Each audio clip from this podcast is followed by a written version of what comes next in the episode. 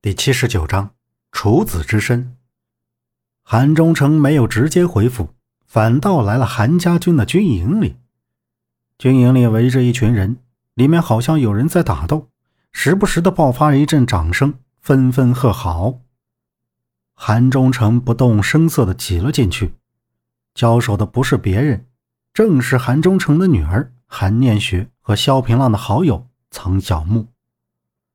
苍小木是为了替萧平浪追踪灵鹫寺的那两个假僧人才来到临安，后来竟意外撞见韩忠诚，便留在韩家军内，想为北伐出一份力。当然，留下来的还有苦乐药。至于东方暮云，那个酒鬼受不了军营的纪律，浪迹江湖去了。谁知道他又在哪儿花天酒地？韩小姐，下一招。你可得小心了。苍小莫优雅的笑着，一收折扇，犹如燕子取水一般，掠过韩念雪的腰肢，将她搂在怀里，朝着她笑道：“呵呵，你又输了。”韩念雪从苍小木的怀里挣脱出来，撅着小嘴，恶狠狠地在苍小木的胸口捶了一拳，脸色绯红道：“无耻之徒！” 韩忠诚干咳了一声，周围的兵将看见是韩忠诚，赶紧散开去训练了。一下子只剩他们三个人。雪儿、苍先生，你们随我来。大帐内，韩忠诚端坐在虎座上，苍小木与韩念雪坐在下手。当然，来的还有王云兰。皇上已经命我为江淮东西两路选服使。看来北伐迫在眉睫了。韩忠诚不紧不慢地说着，同时端起桌上的茶杯，轻轻抿了一口春茶。大哥，要我做什么？王云兰站起来请示。韩忠诚道：“我要你率兵械营，打造各类攻城武器，同时让火器营备好充足火药。”另外，让你的左右匹将亲率公羽营造一百万支箭。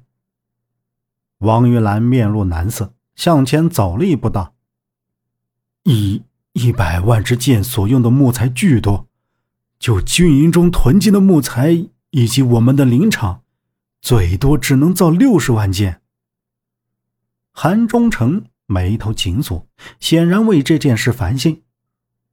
临安是帝都，郊外的林场、园林、庄园皆为王公贵族私有，留给军用的少之又少。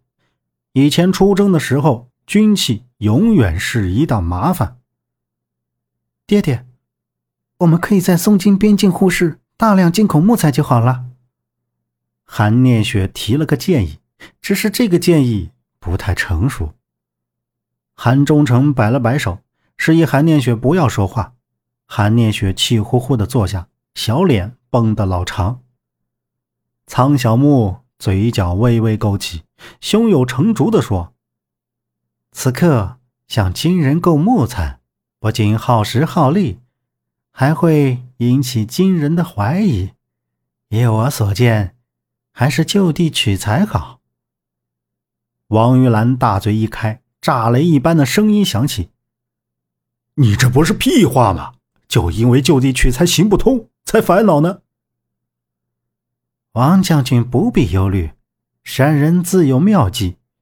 你只管造好你那六十万箭，剩下的四十万箭交给我。苍小木一脸笑意，他可是号称折扇子，天下就没有他解决不了的事儿。韩忠诚从虎椅上下来，走到苍小木前面，道。那么一切就拜托苍先生了。好说，不过这件事还需保密，因为我预感到有人会不利我韩家军。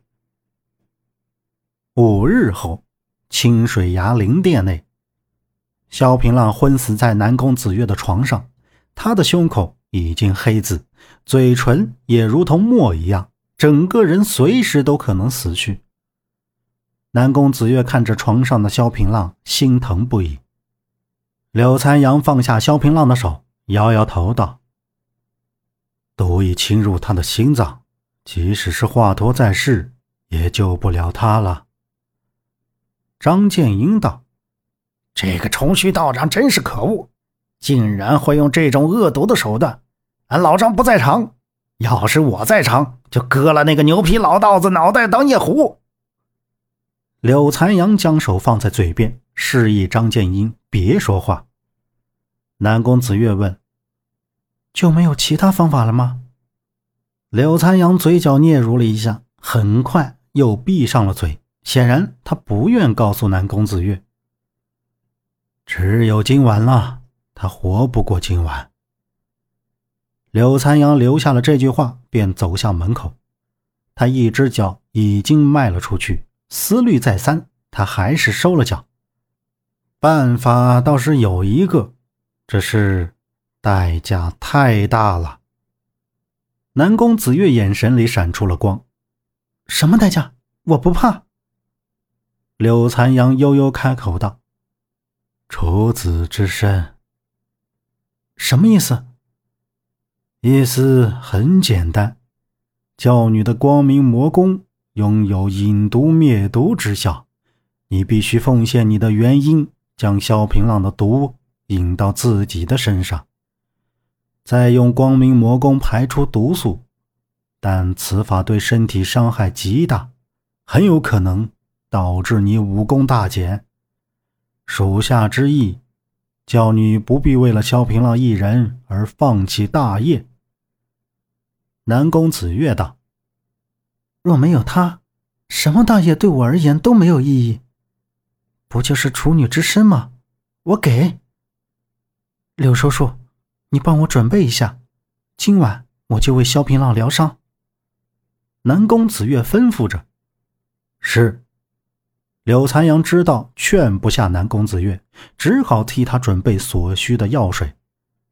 夜幕降临，悠悠的月光洒在地上，宛如一幅仙境。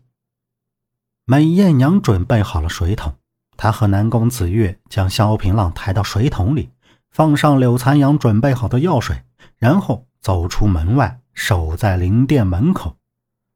作为南宫子月的心腹婢女，她绝不会让任何人来破坏。